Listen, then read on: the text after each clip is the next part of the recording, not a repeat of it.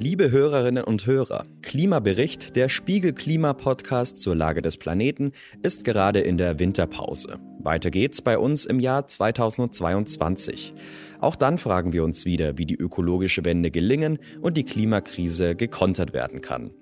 Und welche politischen Ideen und wirtschaftlichen Innovationen überzeugen. Sie hören hier eine Best-of-Folge aus der jüngsten Staffel des Jahres 2021. Viel Spaß dabei! Ein Ende des Waldsterbens in der Bundesrepublik ist nicht in Sicht. Mit rund 52 Prozent sind mehr als die Hälfte der Bäume geschädigt. Gegenüber dem Vorjahr ist damit keine Besserung eingetreten. Das geht aus dem diesjährigen Waldschadensbericht hervor, den heute Bundeslandwirtschaftsminister Kichle dem Kabinett in Bonn vorlegte. Der Clip hier stammt aus der Tagesschau aus dem Jahr 1988. Da war ich noch nicht mal geboren. Dass es dem deutschen Wald schlecht geht, das höre ich eigentlich schon immer. Und viel getan hat sich seitdem offenbar nicht. Dem deutschen Wald geht es so schlecht wie seit Jahrzehnten nicht mehr. Bei der Vorstellung des Waldzustandsberichts 2020 sagte Landwirtschaftsministerin Klöckner, der Klimawandel habe großen Schaden angerichtet. Damals, 1988, ging es um sauren Regen, um Luftverschmutzung, um Abgase. Der Klimawandel und die damit immer stärker einhergehenden trockenen Sommer haben den Wäldern in den letzten Jahren aber zusätzlich zugesetzt. 2018 ist eines der wärmsten Jahre seit Wetter aufgezeichnet wird. Und wir spüren die Folgen von Hitze und Trockenheit immer noch. Dem Wald geht es schlecht. Und das nicht nur in Deutschland. Global gesehen ist die Lage noch viel schlimmer. Grund ist der Klimawandel. Und da es weniger Wald gibt, wird der Klimawandel angefeuert. Klingt wie ein Teufelskreis. Aber stimmt das wirklich? Welche Auswirkungen hat das Waldsterben auf das Klima? Und was sind klimaschützende Alternativen zum Wald? Das fragen wir uns in dieser Folge. Das ist der Klimabericht, der Spiegel-Podcast zur Lage des Planeten. Ich bin Sebastian Spalleck. Und ich bin Kurt Stukenberg. Wir sprechen hier über die Klimakrise, was dafür verantwortlich ist und wer jetzt handeln muss. Hi Kurt, schon in der Grundschule habe ich gelernt, unserem Wald geht's nicht gut. Wir waren da sogar mit einem Förster im Wald und der hat uns die abgestorbenen Bäume gezeigt. Wohlgemerkt, als ich in der Grundschule war, war das Thema Waldsterben schon ewig alt. Ähm, sag mal, warum ist das schon so lange Thema? Wann hat das angefangen? Ja, moin Sebastian. Also als das Thema richtig losging, da geht es mir wie dir, da gab's mich auch noch nicht. Das war so ungefähr Mitte der 70er Jahre, als das aufkam und das ist dann ziemlich schnell, ziemlich groß geworden zu einer der bedeutendsten umweltpolitischen Debatten der Bundesrepublik. Und zwar in so ziemlich allen Bereichen der Gesellschaft. Also sogar die Deutsche Post hatte eine eigene Briefmarke. Da hat man eine analoge Uhr drauf gesehen mit einem Zeiger, der vier Minuten vor zwölf angezeigt hat und der Zeile Rettet den Wald. Ich habe mir für die Folge auch mal alte Tagesschau-Beiträge zum Thema Waldsterben angesehen und es kommt einem wirklich so vor, als wäre das damals ein Riesenthema gewesen. Auch ganz neue Begriffe kamen da auf, zum Beispiel das Lametta-Syndrom und immer die gleichen Bilder von kahlen Bäumen, die wie Zahnstocher im Wald stehen. Ja, das Absterben der Fichten, das hat man Lametta-Syndrom genannt damals. Also wenn die Nadeln verloren gingen, dann sind die Zweige irgendwann immer lichter geworden und dann hat man die besser gesehen, daher kam der Name. Aber es ging dann ziemlich schnell in der Diskussion nicht mehr nur allein um die Bilder von lichten Baumkronen, die überall rumgezeigt wurden, sondern viel allgemeiner um unsere ganze Lebensweise und vor allem auch um den Umgang mit der Umwelt. Und das Waldsterben hat dann auch, oder vielmehr die Diskussion darum, auch sehr dazu beigetragen, dass die Grünen aufgestiegen sind. Hm. Schon im Bundestagsprogramm der Grünen aus dem Jahr 1980 geht es ja um den Schutz des Waldes. Ja, die Debatte ist aus mehreren Gründen ganz interessant für heute. Es gab damals schon Leute, die die ganze Panik um das angebliche Waldsterben als Hysterie bezeichnet haben. Das erinnert mich ein bisschen an die Konfrontation der Ansichten heute auch beim Klimawandel. Und dass manche Kritiker von damals sich jetzt bestätigt fühlen, weil das Waldsterben, so wie man das damals befürchtet hat, ja ausgeblieben ist, liegt aber daran, dass einfach ziemlich schnell was getan wurde. Ja, dann erklär doch mal, was war denn damals der Grund fürs Waldsterben? Also ich würde mal drei Sachen nennen. Das eine ist Schwefeldioxidabgase aus Fabrikschornsteinen und Kohlekraftwerken. Das gilt so als eine Ursache und dagegen ist man dann mit neuen Vorschriften auch rangegangen, um das halt zu minimieren. Zweitens hat sich der Katalysator ziemlich schnell durchgesetzt, also das System zur Abgasnachbehandlung in Autos, wodurch dann weniger Schadstoffe in die Luft kommen. Der war damals auch noch ziemlich neu und ist dann erst so richtig in Serie gegangen. Und eine weitere Komponente war bleifreies Benzin. Auch das war damals noch irgendwie gar nicht Standard und ist dann gekommen. Und man sieht halt, dass wenn man so ein Problem wie das Waldsterben jetzt vor der Brust hat und dann eben mit den richtigen Techniken und den richtigen Umstellungen und politischen Rahmensetzungen dagegen vorgeht, dann lässt sich sowas durchaus auch lösen. Okay, also das Klima hast du jetzt nicht mit aufgezählt, das stand damals noch nicht auf dem Programm. Wann wurde die Klimakatastrophe denn als Grund benannt? Nach wie vor gilt, einen Grund alleine gibt es nicht. Das ist auch heute immer eine Kombination von verschiedenen Effekten und damals spielte auch Trockenheit schon eine gewisse Rolle jedenfalls. Und in Verbindung mit der Klimakrise kam das Waldsterben dann erst wieder vor ein paar wenigen Jahren so richtig auf den Tisch. Und doch ist das Thema heute gefühlt deutlich weniger relevant als damals. Ähm, würdest du sagen, zu Recht hat sich die Waldqualität sozusagen verbessert? Tja, und das ist vielleicht das Komische. Also im Moment, das zeigen die Schadensberichte der letzten Jahre, geht es dem Wald an vielen Stellen sogar schlechter als damals zu Zeiten der riesigen Waldsterbendebatte, wo sich alle aufgeregt haben. Und daran schuld sind jedenfalls vordergründig im Moment Schädlinge wie zum Beispiel der Borkenkäfer. Warum gibt's denn heute mehr Schädlingsbefall als damals? Also jetzt aktuell können die Borkenkäfer ihre Wucht im Wald vor allem deshalb so stark entwickeln, weil die Forsten durch den Klimawandel schon die ganze Zeit im Dauerstress sind. Also wir haben es am Anfang ja schon gehört, der Wald hat mehrere katastrophale Jahre hinter sich und am dramatischsten war das extrem trockene 2018 und auch 2019 lief es jetzt nicht besonders besser für den Wald. Es gibt da ein ganz tolles Tool im Netz, das das sehr gut veranschaulicht, nämlich den Dürremonitor des Helmholtz Zentrums für Umweltforschung. Und wenn du da mal reingehst, dann siehst du, dass in der Bodentiefe von 1,8 Metern vor allem in vielen Regionen in Ostdeutschland auch heute noch die höchste der dort benannten fünf Warnstufen gilt, nämlich außergewöhnliche Dürre. Und das stresst natürlich die Bäume. Na gut, also manche würden jetzt sagen, paar trockene Sommer, das ist halt das Wetter, aber ist das schon Klima? Ja und nein. Also bei einzelnen Ereignissen kann man das ja bekanntlich nicht so pauschal sagen. Aber es gab in den vergangenen Jahren verschiedene Studien, die gezeigt haben, dass der Klimawandel ein entscheidender Faktor zum Beispiel auch bei den Hitzewellen in Europa im Sommer war und dass die Abnahme der Bodenfeuchte vom Klimawandel beeinflusst wird, das schreibt zum Beispiel auch das Umweltbundesamt. Ja, aber wie hängt der Schädlingsbefall denn jetzt mit der Trockenheit zusammen? Die Bäume kommen in solchen Hitzezeiten einfach an ihre Grenzen. Also da geht's den Bäumen vielleicht ein bisschen vereinfacht gesagt so ähnlich wie uns. Wir haben auch Probleme, wenn es heiß ist. Und bei den Bäumen ist es halt so, dass die Schutzmechanismen versagen und sie können dann Schädlinge nicht mehr so gut abwehren wie normalerweise. Und als erstes sieht man das dann an den Baumkronen, die werden kahl und sterben ab und dann kommen die Schädlinge. Und die breiten sich dann, das merkt man am Anfang gar nicht, von der Krone nach unten aus und wenn in der Rinde dann am Boden die sogenannten Ausbohrlöcher der Käfer zu sehen sind, dann ist es eigentlich schon zu spät und dann ist der Baum quasi unrettbar verloren. Wir sprechen hier über Waldsterben, tote Bäume und Dürre, aber was heißt das eigentlich? Das sind doch alles recht abstrakte Begriffe. Vor allem frage ich mich, wie steht es jetzt nach über 40 Jahren Waldsterben wirklich um den Forst und wie kann man ihn retten? Also bin ich raus aus der Stadt, in den Grunewald vor Berlin. Dort habe ich mich mit Nicole Wellbrock getroffen. Sie führt die Leitung im Bereich Waldzustand am Thünen-Institut für Waldökosysteme. Und ich sag's mal so, einen Wissensschatz wie Ihren über das Thema Wald werde ich mir wohl in meinem Leben nicht mehr aneignen können.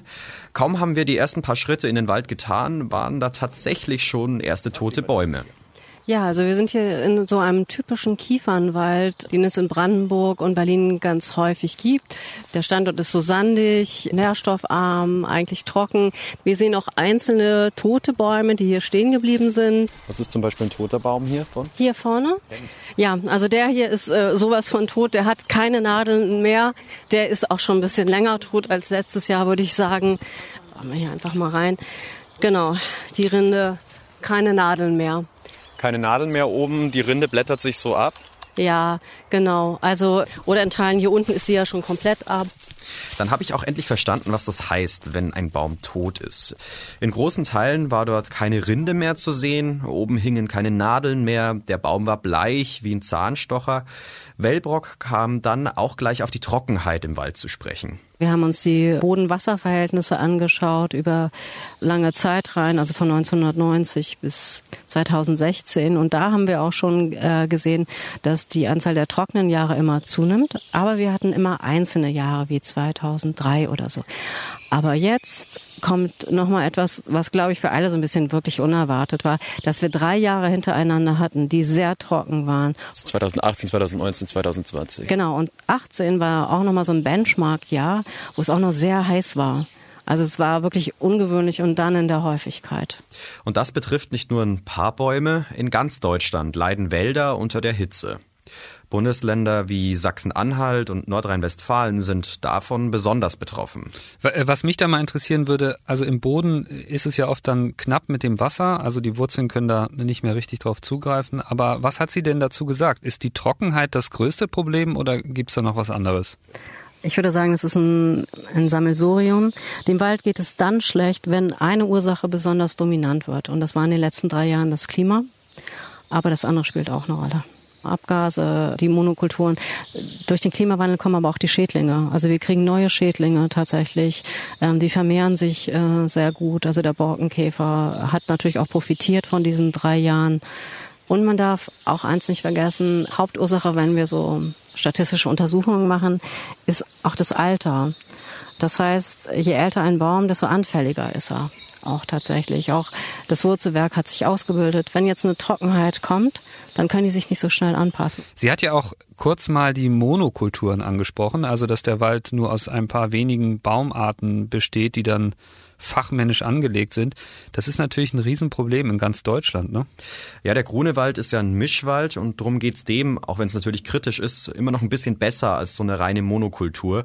Die reagieren einfach viel sensibler auf Gefahren. Ja, also bei den Monokulturen ist es so, wenn es irgendwelche Ereignisse gibt wie Sturm, Schädlinge oder Trockenheit, dann ist natürlich der ganze Bestand betroffen.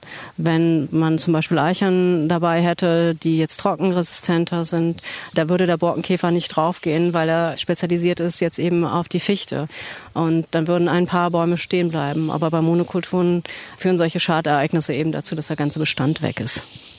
Solche Monokulturen sind ja nebenbei gesagt auch ein Problem für das Klima, denn die binden ja einfach viel weniger CO2 als ein natürlicher Wald. Ich hatte das in einer der letzten Folgen, glaube ich, auch schon mal erwähnt. Also ein natürlicher Mischwald bindet rund 120 Tonnen CO2 je Hektar und so ein Plantagenwald in Monokultur nur etwa drei. Ja, also zum Glück kann man da sagen, dass es laut Wellbrock aber doch immer weniger reine Monokulturen gibt.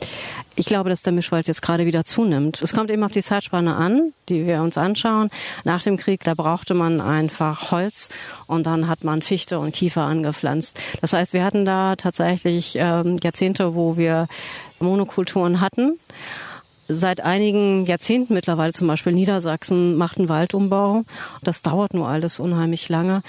Der Trend, das kann man jetzt auch bei der Bundeswaldinventur sehen, geht zum Mischwald, aber wir haben das Ziel noch nicht erreicht.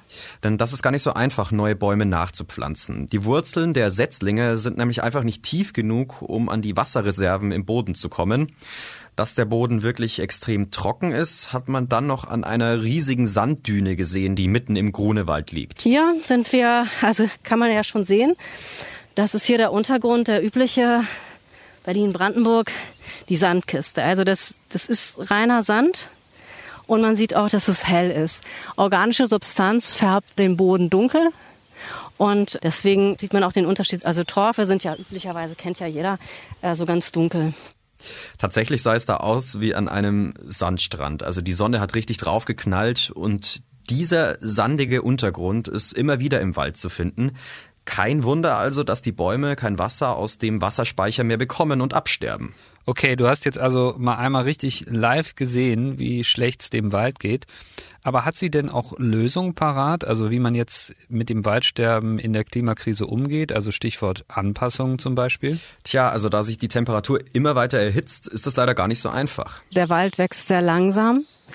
Aktiv kann man einfach nur sehen, dass man die Flächen, die großen Flächen, die jetzt einfach ähm, Schadflächen sind, wieder bewaldet, dass man das bodenschonend macht tatsächlich. Am besten dann mit Mischwald natürlich, der auch klimastabil ist. Ich weiß, das ist jetzt sehr simpel gedacht, aber ich habe auch schon mal davon gelesen, einfach Bäume aus wärmeren Regionen in unseren hiesigen Wäldern anzupflanzen.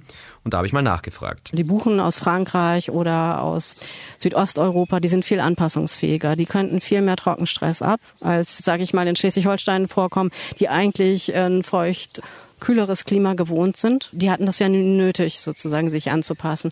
Und wenn man das gut aus den südlicheren Regionen verwendet, dann hätte man auch eine Chance, sozusagen Anpassung mit den Baumarten hier zu machen. Das ist auf jeden Fall ein richtiger Ansatz, würde ich behaupten. Aber trotzdem ein bisschen Einschränkung an der Stelle. Also es gibt auch Experten, die sagen, dass sie teilweise noch überhaupt nicht wissen, welche Bäume sie überhaupt anpflanzen sollen, die es hier in Deutschland dann in 50 Jahren noch aushalten. Denn die Extremlagen, die wir jetzt teilweise sehen, die werden ja infolge des Klimawandels sich auf jeden Fall in der Tendenz noch weiter verschärfen und das auch dann, wenn wir jetzt mit den Klimaplänen ernst machen. Und wenn du in so Waldzyklen denkst, dann musst du dir schon über solche längeren Zeiträume Gedanken machen und kannst jetzt nicht nur irgendwie auf die nächsten vier, fünf Jahre gucken. Ja, okay, aber wenn man diese Waldzyklen kennt und man weiß, wie man planen kann, dann kann es ja eigentlich losgehen, oder? Ja, es gibt aber, wenn du jetzt über große und eher so technische Eingriffe in den Wald sprichst, ein paar weitere Probleme, weil es auch Experten gibt, die zum Beispiel sagen, dass das dem Wald auch schaden kann. Also die sagen, tote, umgestürzte Bäume, die man jetzt wahrscheinlich wegräumen würde, wenn man da äh, große Pflanzaktionen startet, die soll man eigentlich lieber liegen lassen, weil die auch Lebensraum sind für Tierarten, die dann wiederum die Schädlinge bekämpfen, von denen wir vorhin gesprochen haben, also auf natürliche Weise. Ne? Und außerdem vergisst man gerne die Rehe, die sind nämlich auch ein wesentlicher Faktor, die fressen sehr gerne die ganzen Setzlinge auf, die man gerade erst gepflanzt hat. Und Aufforstung mit neuen Baumarten bringt natürlich wenig, wenn das Wild die ganzen Setzlinge wieder abäst. Ja, okay, guter Einwand. Aber klar ist auch, neue Bäume pflanzen, das rettet nicht die bestehenden Bäume, die von Dürre betroffen sind. Aktuell haben wir in Deutschland eine Klimaerwärmung von 1,2 Grad. Man kann sich also vorstellen, was das bedeutet, wenn das Klima immer weiter ansteigt wir sehen ja schon, dass die Trockenheit wird zunehmen, Hitze wird zunehmen, Witterungsextreme Stürme und so weiter. Das heißt, diese Schadereignisse, die wir gesehen haben, würden weitergehen. Die Fichte hat keine Chance mehr äh, in den tieferen Lagen unter 700 Metern. Die wird einfach verschwinden. Die Buche eben auf den Risikostandorten wird es auch schwerer haben. Insgesamt bin ich optimistisch, dass wir weiterhin Wald haben werden, aber tatsächlich andere Baumarten zu finden sein werden auf anderen Standorten. Also ich finde es ja gut, dass sie sich optimistisch gibt, ne? weil der Wald ist natürlich wahnsinnig wichtig für den Klimaschutz. Ja, und Wellborg sagt, der Wald wird auch immer wichtiger werden.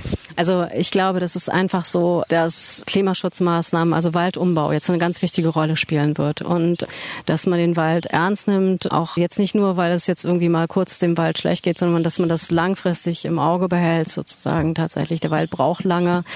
Er wird nicht alles retten können, sozusagen. Was wir an Emissionen haben, wird der Wald nicht komplett speichern können. Er ist eine Möglichkeit und das sollten wir nutzen. Aber die anderen anderen Quellen sind auch wichtig zu bedenken. Andere Quellen, die neben dem Wald Emissionen binden. Interessant. Kurt, was gibt's denn da noch so? Also der Baum ist ja quasi so das Abziehbild für gelungenen Klimaschutz. Was aber aus meiner Sicht dabei ein bisschen untergeht, ist das, was nicht ganz so schön aussieht, nämlich Moore. Die sind als Klimaschützer aber viel wichtiger sogar noch als die Wälder. Also Moore, du meinst jetzt schon diese Feuchtgebiete mit nassen, schwammigen Böden. Ja, ja, genau, die halt äh, nicht so hübsch aussehen wie Bäume unbedingt. Aber genau, um die geht's. Also Moore machen ungefähr drei Prozent der Landfläche auf der Welt aus und sie speichern ungefähr doppelt so viel Kohlenstoff wie alle Wälder der Erde zusammen. Und wie du schon sagst, das sind Feuchtgebiete und solange man sie nicht trocken legt, können sie sogar immer weiteres CO2 aufnehmen. Das funktioniert folgendermaßen. Also Pflanzen nehmen ja während ihres Wachstums immer Kohlendioxid auf. Das ist ja auch der Klimaschutzeffekt dann bei den Bäumen, den wir kennen. Und wenn die Pflanzen dann absterben und vom Moor eingeschlossen werden, werden sie nicht vollständig abgebaut. Also das Moor schließt sie dann zusammen mit dem CO2 ein. Also das Moor ist dann quasi wie so ein Tresor, wo CO2 im Boden gespeichert wird. Ganz genau, ja. Aber so wie bei Wäldern, die das CO2, das sie gebunden haben, wieder ausstoßen, wenn sie jetzt zum Beispiel abgefackelt werden, gibt es auch bei Mooren leider eine Kehrseite. Und die wäre? Wenn du die Moore trocken legst, dann setzen sie Kohlendioxid frei. Und in Deutschland zum Beispiel ist es so, dass wir auf fünf Prozent unserer Landesfläche Moore haben. Die bekanntesten sind wahrscheinlich das Murnauer Moos in Bayern oder das Ramboer Moor in Brandenburg. Allerdings 90 Prozent der Moore in Deutschland sind entwässert und sie sind deshalb bei uns eine ziemlich große CO2-Quelle. Also sie helfen uns nicht beim Klimaschutz, sondern aus ihnen wird CO2 frei, weil sie eben leider nicht mehr in ihrem ursprünglichen Zustand sind. Mhm, und wie kommt das? Also wie entwässern die Moore? Das liegt vor allem an der Landwirtschaft, die diese Flächen halt nutzt. Ne?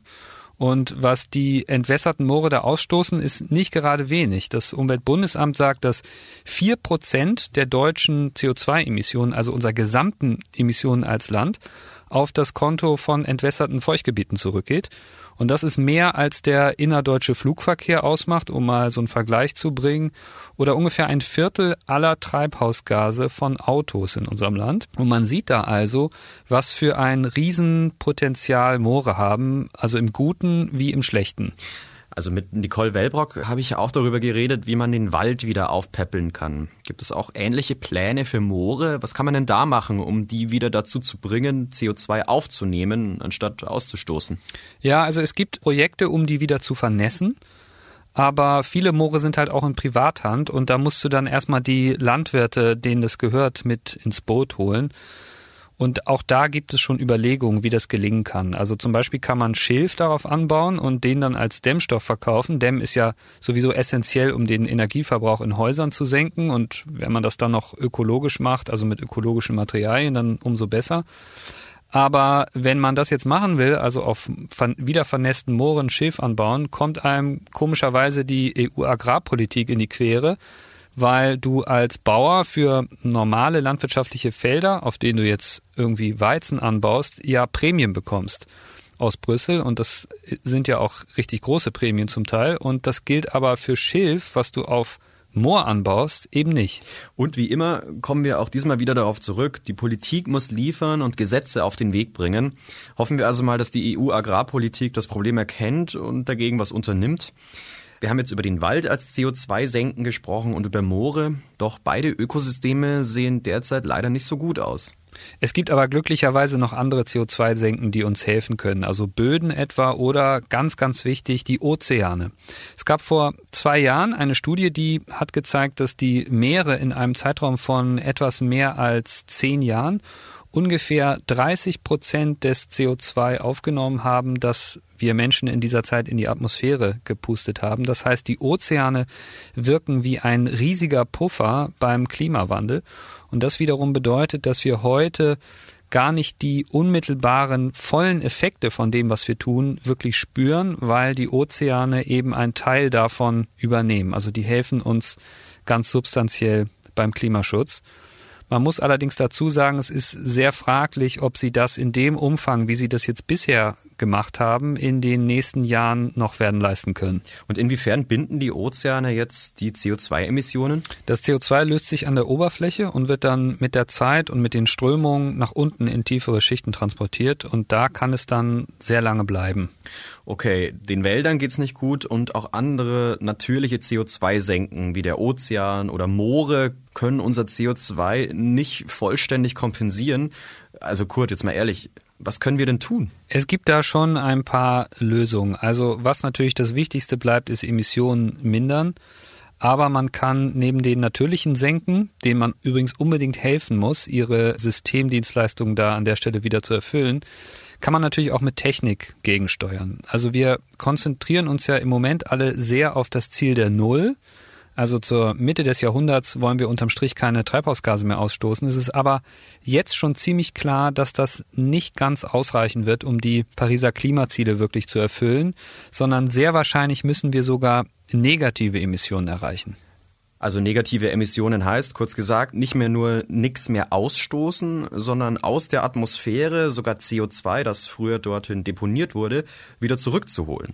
Genau, und da gibt es sogar schon ein paar größere Ideen, die äh, seit längerer Zeit diskutiert werden. Eine ist, riesige Filter aufstellen, die sollen dann CO2 einfangen und das kann man dann unter der Erde irgendwo entlagern.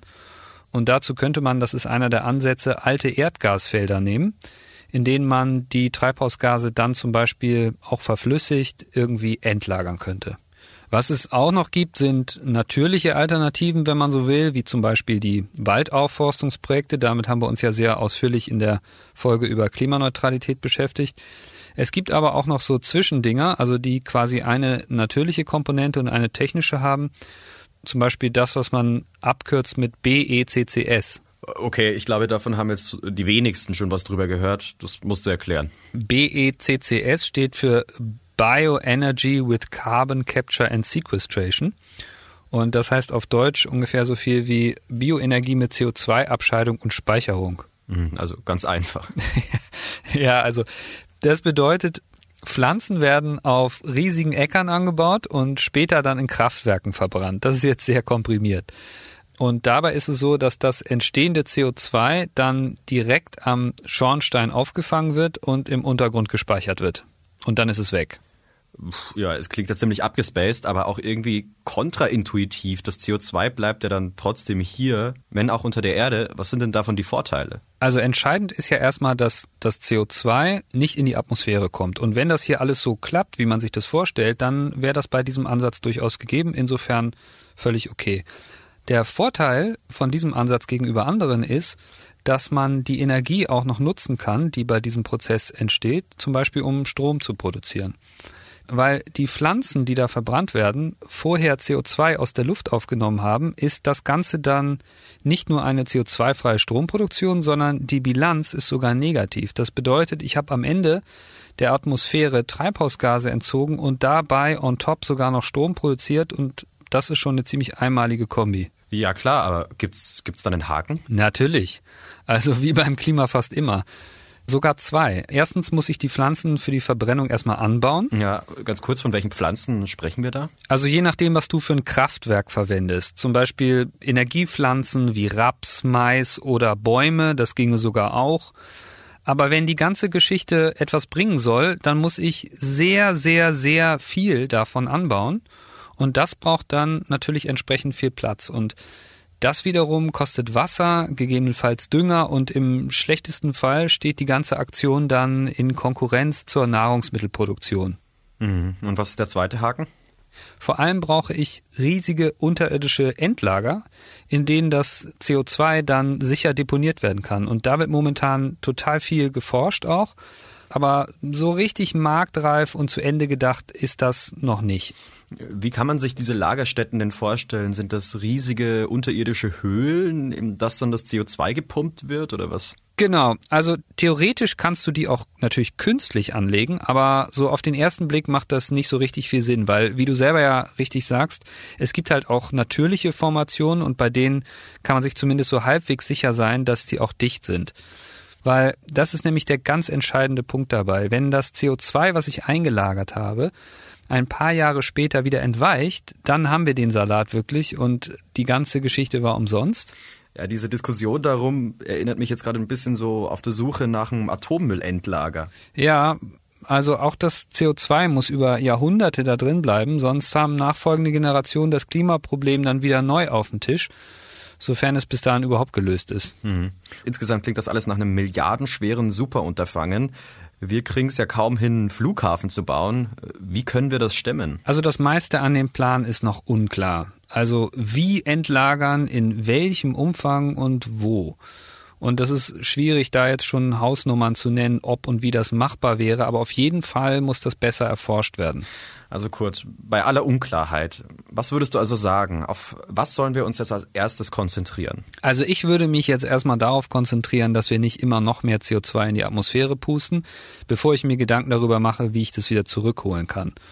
Und auch wenn wir über Senken und negative Emissionen reden, lieber erstmal die Wälder schützen und die Moore wieder vernässen. Und erst im nächsten Schritt müssen wir aus meiner Sicht dann an die technischen Lösungen ran. Mein Plädoyer, wir müssen jetzt voll reingehen in die Erforschung, damit wir dann später in diesem technischen Bereich auch wirklich vernünftige Entscheidungen treffen können. Also was wollen wir nutzen, was müssen wir nutzen und zu welchem Umfang.